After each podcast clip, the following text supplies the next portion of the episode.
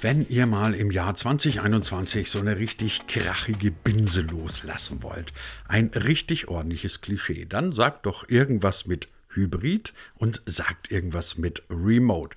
Klingt Tja, heutzutage nicht mehr so wahnsinnig spannend im Jahr 2021. Damit beeindruckt ihr dann nicht mal mehr die Juniorberaterin von irgendeiner Provinz-PR-Agentur.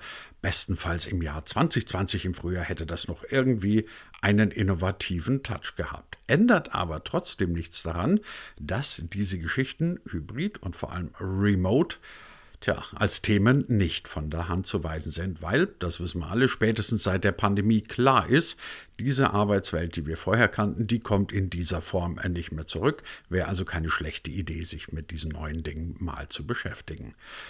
Was bedeutet das überhaupt? Remote. Remote, eine Firma nicht nur arbeiten zu lassen, sondern sie möglicherweise auch remote äh, zu leisten. Wie geht das, wenn ganz sicher nicht mehr alle an einem Platz sitzen werden von 9 bis 17 Uhr?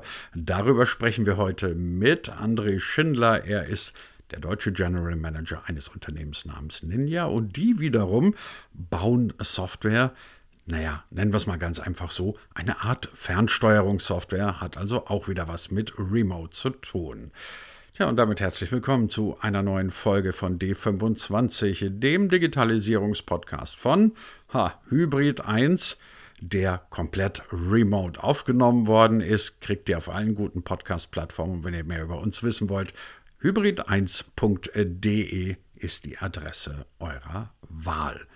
Mein Name ist Christian Jakubetz und ich wünsche erkenntnisreiche und spannende 20 Minuten mit André Schindler. André Schindler, seit drei Jahren sind Sie jetzt gerade dabei oder haben es vielleicht auch schon hinter sich gebracht, eine Europaniederlassung eines amerikanischen Unternehmens aufzubauen, von Berlin aus. Und ähm, da dachte ich mir, wäre ein gutes Ding mal oder eine gute Gelegenheit mit Ihnen mal über das Thema Remote zu sprechen. Nicht nur, da kommen wir später drauf, weil Ihre Firma RMM Software herstellt, die also irgendwas mit Remote zu tun hat, sondern weil alle gerade irgendwie über Remote reden. Ne? Also alles wird irgendwie in den Remote-Bereich verlagert und entsprechend groß sind dann auch die Diskussionen. Kann man das überhaupt? Geht das auch überhaupt so einfach?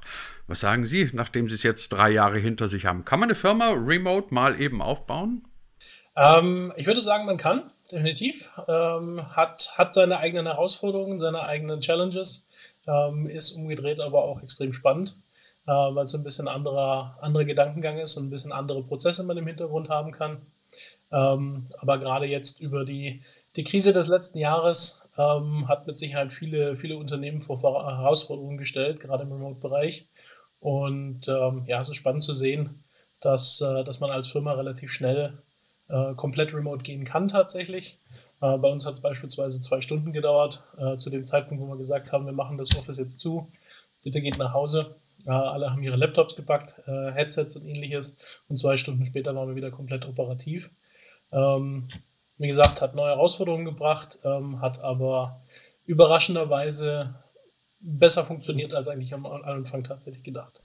Wie hat das dann konkret bei Ihnen ausgesehen? Also waren dann quasi alle Bewerbungsgespräche künftig bei Zoom, was ja wahrscheinlich noch relativ trivial war, oder haben Sie einen kompletten digitalen Onboarding-Prozess entwickelt? Wie sah das dann aus? Genau, wir haben ähm, also beispielsweise Interviews, äh, die normalerweise im Büro stattgefunden haben, haben wir jetzt ab sofort über Zoom ähm, und dann einfach mit, mit mehreren Teilnehmern und auch hinten dran, dass man sagt, man macht zwei oder drei Interviews mit den Leuten dann ähm, Gleiches ist für die Ausbildung. Teilweise ist noch ein bisschen Ausbildung im Büro, ähm, gerade so für die, für die allererste Zeit, ähm, für die ersten die erste Woche oder zwei, einfach um das Equipment überzugeben, etc. Manche Sachen gehen leider nicht remote, gerade wenn es um Hardware geht. Ähm, aber dann hinten dran ähm, arbeiten die Leute voll remote, werden auch remote komplett gemanagt. Ähm, und ich habe teilweise Mitarbeiter bis jetzt seit anderthalb Jahren nur, nur digital gesehen tatsächlich äh, noch keine, keine Möglichkeit gehabt, mit denen sich mal im Büro zu treffen oder einen Kaffee tatsächlich. Äh, wir haben auch angefangen, teilweise jetzt Leute nicht nur in Berlin zu suchen, wo wir, wo wir unser Headquarter haben, sondern auch außerhalb. Ähm, und äh, ja, auch das hat sehr gut funktioniert. Das Spannende ist ja, dass selbst nach so langer Zeit, also nach äh, über eineinhalb Pandemiejahren, mit denen wir uns jetzt gerade schon rumschlagen, immer noch die Debatte im Raum steht, ist die Begegnung, die virtuelle Begegnung, ist die gleichzusetzen mit einer physisch echten Begegnung. Jetzt kann ich mir das gerade also zum Beispiel eben in Vorstellungsgesprächen, Mitarbeitergesprächen, in diesem ganzen Ding, gerade am Anfang einer Beziehung, stelle ich mir das relativ komplex vor. Was sind so Ihre Erfahrungen? Ist es das Gleiche, wenn man sich virtuell einfach gegenüber sitzt und remote arbeitet? Oder sind Sie dann froh, wenn wir dann doch wieder alle irgendwann mal in unserem Büro sitzen? Oder aber, lassen Sie mich noch eine Frage gleich dazu hängen, werden wir jemals wieder alle in unserem Büro sitzen, so wie vor der Pandemie? Ja, spannende Frage. Ähm, ich glaube, es ist komplementär. Ähm, man kann nicht das eine oder das andere tatsächlich sagen. Ähm, wir haben ich kann mir nicht vorstellen, dass äh, es genauso laufen wird wieder wie vor der Pandemie, dass alle im Büro sein müssen, ständig, jederzeit. Ähm, umgekehrt kann ich mir aber auch nicht vorstellen, ähm, dass immer alle komplett remote sein werden. Ähm, das ist auch einfach nicht das, was ich von den Mitarbeitern höre, was die sich wünschen. Ähm, remote schafft viel Freiheiten, dass ich halt auch zu Hause bin. Ich habe den, den Weg nicht zur Arbeit. Ich spare mir Zeit, kann mir konzentriert arbeiten, äh, kann mich vielleicht auch um Familie kümmern in dem Moment. Ähm, ich bin einfach flexibler. Andererseits wünschen sich aber die Mitarbeiter trotzdem auch mal einen persönlichen Kontakt. Ähm, das kann möglicherweise hinten dran ein Mischsystem sein, wo man sagt, okay, man ist mal im Büro, man ist teilweise wieder remote. Ähm, ich glaube, dass gerade der Arbeitgeber in dem Moment eher flexibel sein sollte und auf die, auf die Mitarbeiter reagieren kann. Ganz einfach, weil wir jetzt in anderthalb Jahren gesehen haben, es funktioniert remote. Ähm, es muss aber nicht remote. Sprich, da kann man auch zwischen Arbeitnehmer und Arbeitgeber zusammen im Team sagen, äh, was macht denn tatsächlich für alle Sinn. Und ich finde, ich finde der, der Zoom-Calls funktionieren super, Meetings funktionieren super. Sich ab und an mal in die Augen zu schauen oder mal einen Kaffee zu trinken zusammen. Ähm, aber Menschen sind immer noch soziale Tiere, soziale Wesen. Ähm, wir müssen auch mal irgendwo zwischendrin wieder zusammenkommen. Bei Ihnen ist es ja nochmal eine etwas andere Situation, weil es ja nicht nur um das Zusammenarbeiten, um das Organisieren von Arbeitsabläufen, von Prozessen geht, sondern Sie sind ja als General Manager auch quasi der Chef im Haus. So, jetzt in einem konservativeren Weltbild, äh, das ältere Menschen wie ich möglicherweise noch vertreten, sagt man so, der Chef hat so sein Büro und wenn ich was von dem will, dann gehe ich in sein Büro und dann Umgekehrt, wenn Chef was von mir will, zitiert er mich in sein Büro. Ist es vergleichbar, wenn Sie sagen, Sie müssen jetzt mit einem, mit einem Kollegen beispielsweise ein Mitarbeitergespräch führen? Und es ist vielleicht sogar eines der etwas unangenehmeren Natur. Soll ja auch leider mal ab und zu vorkommen. Ist das vergleichbar, wenn Sie sagen, komm doch mal eben in mein Büro, da müssen wir unter unter wir beide unter vier Augen reden oder Sie sagen, ich habe mit dir morgen um 15 Uhr einen Zoom-Call und da muss ich dir vielleicht auch mal was Unangenehmes sagen? Mhm. Ähm, ich glaube, dass das sehr gut funktioniert, ähm, auch, auch online, das ist machbar. Ähm, man, man muss sich, glaube ich, einfach nur bewusst sein, dass, ähm, äh, dass gewisse, kann man sagen, Gestiken, Mimiken Dinge, die einfach so, so nicht sprachliche Kommunikation nicht so einfach ist über, über das Meeting. Ähm, sprich, ich muss vielleicht anders oder noch klarer kommunizieren. Ähm, ich, muss, ich muss sicherstellen, dass die andere Seite auch wirklich versteht, was ich rüberbringen möchte ähm, und das auch in einem, ah, wie soll ich das ausdrücken, in einem, in einem im richtigen Tonfall ähm, weil eben manchmal so dieses, dieses, diese, diese Extra-Kommunikation, die stattfindet, nicht, nicht mit dabei ist. Ähm, das kann man aber, indem man einfach ein bisschen mehr kommuniziert, äh, sprich ein bisschen mehr reden, ein bisschen mehr ausführen, was man denn eigentlich möchte, was die Erwartungen sind, ähm, warum vielleicht auch etwas nicht funktioniert hat. Ähm, umgedreht aber auch das Feedback von der Gegenseite einzuholen hey, äh, kam das denn jetzt an, was ich dir sagen wollte? Ist das, hast du das, ist das verstanden worden? Ist es akzeptiert worden? Ähm, das sind vielleicht Fähigkeiten, die man neu entwickeln muss oder vielleicht ein bisschen erweitern muss zu dem, was man normalerweise tut.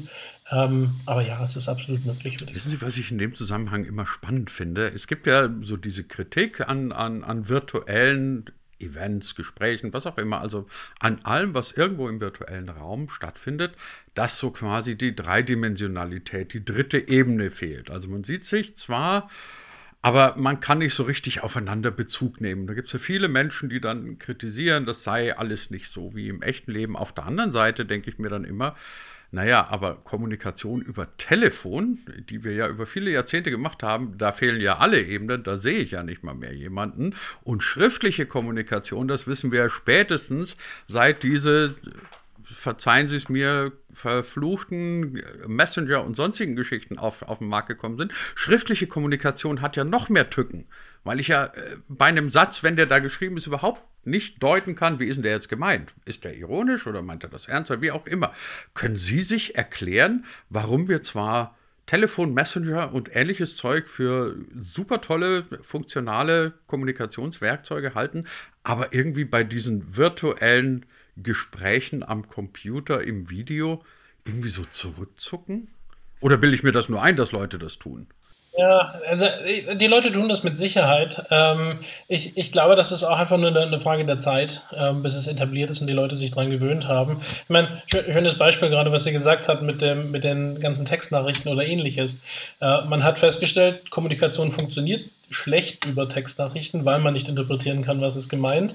Was ist passiert? Kommunikation hat sich verändert und es wurden plötzlich Smileys mit dazu gepackt wird jetzt vielleicht im Business-Kontext nicht unbedingt verwendet, aber genau dafür ist es da. Es ist eine, eine Krücke oder ein, ein, ein Zusatzpunkt, um Emotionen mit rüberbringen zu können. Also auch da, glaube ich, eine Frage der, der, der, der Evolution.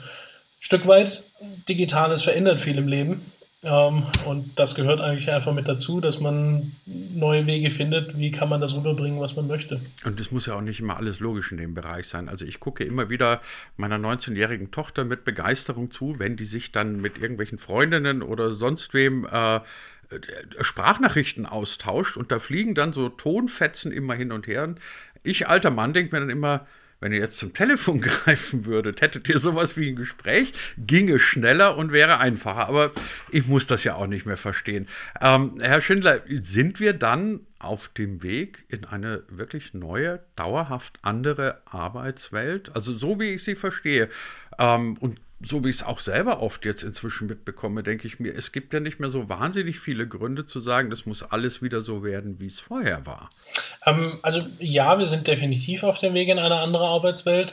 Ähm, vielleicht aber als Gedankenstoß mitzugeben, das sind wir immer.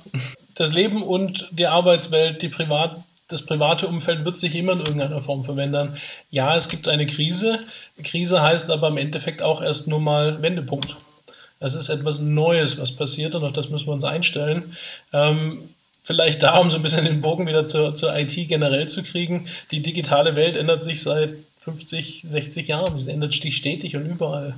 Ähm, und ich glaube, das ist auch so ein bisschen der, der, der, na, nicht der Anspruch, aber so dieses relativ Natürliche, dass man mit neuen Dingen umgehen muss. Ähm, und es, es fällt einem immer schwerer. Selbst mir geht es jetzt auch so, dass genau das Thema mit den Wortfetzen beispielsweise, wo ich auch sagen muss, hm, da schicke schick ich vielleicht lieber kurz eine Textnachricht hin, das ist mir einfach, oder ich rufe an.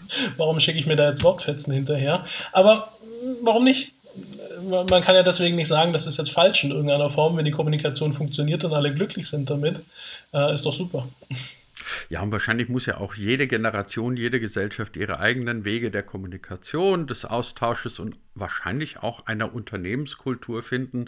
Und vielleicht werden die heute 16-, 17-Jährigen äh, über uns lachen und unsere Vorstellung, dass sich Menschen von 9 bis 17 Uhr in einem Büro versammeln müssen, um gemeinsam zu arbeiten, ist ja vielleicht dann auch eine etwas überkommene Vorstellung was Sie im Unternehmen produzieren, hat ja auch was mit Remote zu tun, nämlich AMM, wie das so schön heißt. Also eine, jetzt kommen wir zu einem treudeutschen Wort sozusagen, eine Fernwartungssoftware.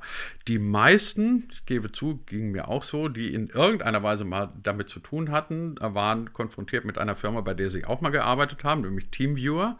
Jetzt arbeiten sie bei Ninja RMM. Ähm, erstmal die ganz blöde Frage, ist das quasi Teamviewer auf amerikanisch oder wie muss ich mir das vorstellen?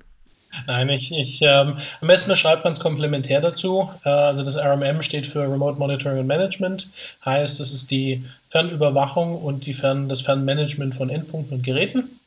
Ähm, heißt, ähm, wenn ich beispielsweise ähm, ein Unternehmen habe ähm, oder bei uns ist typischerweise klassisch das Systemhaus ist bei uns der Kunde, ähm, der sagt, okay, ich habe ich hab mehrere Kunden, ich möchte gerne deren Geräte überwachen. Und hier geht es jetzt nicht um Mitarbeiterüberwachung, sondern hier geht es explizit über die Überwachung der Geräte, um zu sagen, sind meine Patches installiert, ähm, bin ich auf dem neuesten Stand, ähm, ist meine Antivirensoftware geupdatet, ähm, gibt es, läuft das Gerät heiß etc. All das All die Daten kann ich zusammenfassen und kann dann mit diesen Daten remote arbeiten oder in der Fernwartung äh, arbeiten, kann Skripte laufen lassen. Ich kann beispielsweise auch über eine Fernwartungssoftware zugreifen auf das Gerät.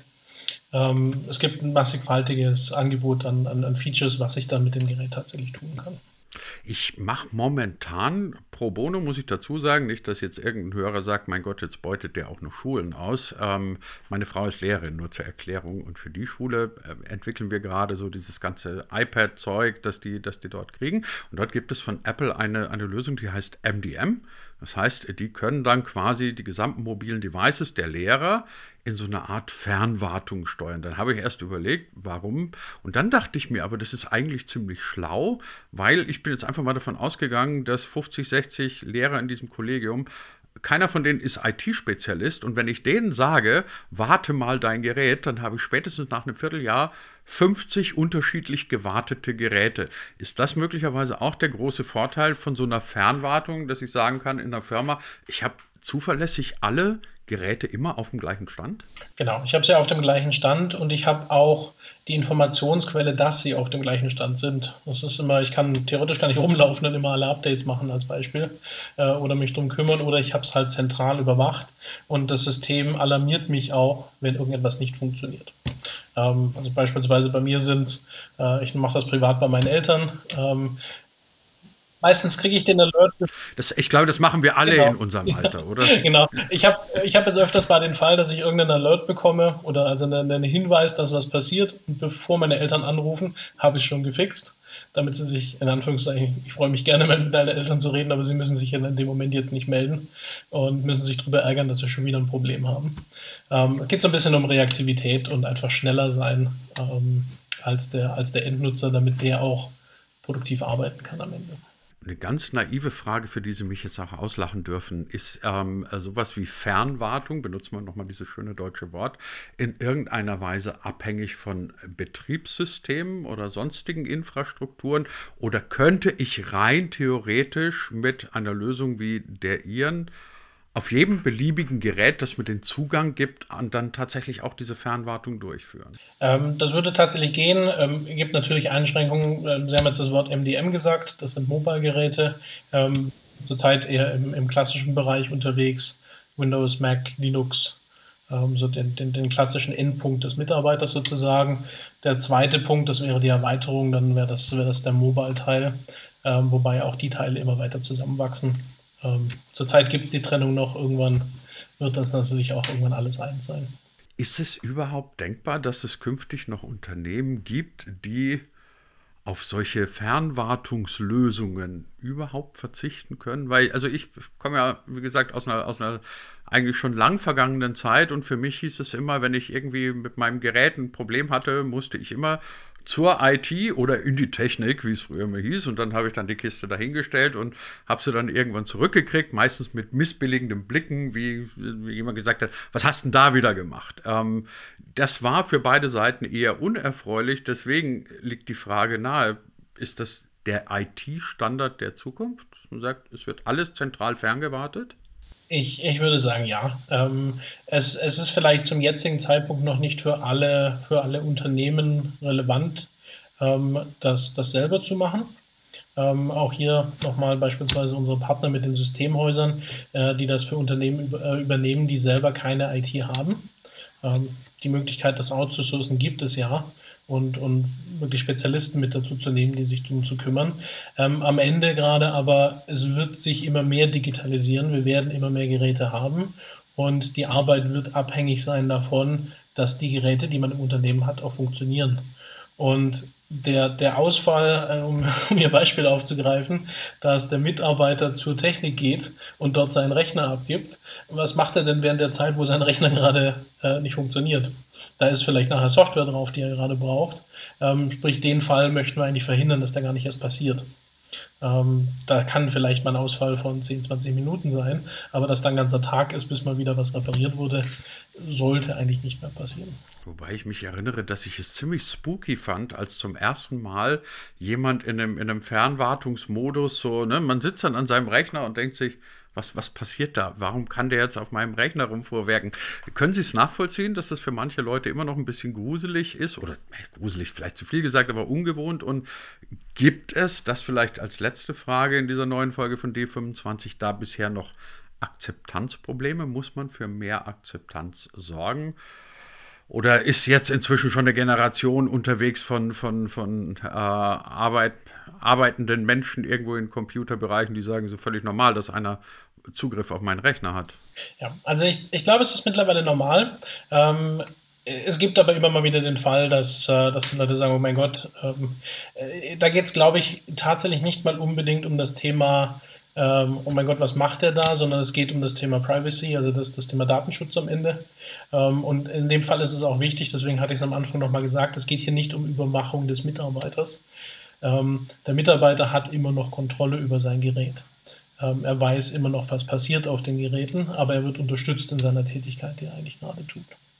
Ähm, Im Großen und Ganzen aber, ich glaube, heutzutage ist gerade das Thema jetzt auch die klassische Fernwartung ähm, sehr akzeptiert. Also, wir nehmen mit, liebe Community von D25, die Welt wird remote, die Welt wird hybrid und möglicherweise wird sie auch nie wieder so sein wie vor der Pandemie. Falls euch das jetzt irgendwie nach einer Binsenweisheit vorkommt, seid ihr schon weiter als viele andere. Es gibt immer noch eine ganze Menge Menschen, die darüber reden, dass nach der Pandemie dann alles so ist wie vor der Pandemie. Wobei ich ja immer glaube, ein nach der Pandemie im klassischen Sinne wird es ohnehin nicht geben. Über die Erfahrungen bei Remote Leadership und natürlich auch mit RM, äh, AMM Software, kompliziertes Wort, haben wir heute gesprochen mit André Schindler. Er ist General Manager für Europa für Ninja RMM und dafür sage ich herzlichen Dank. Danke auch vielmals, danke.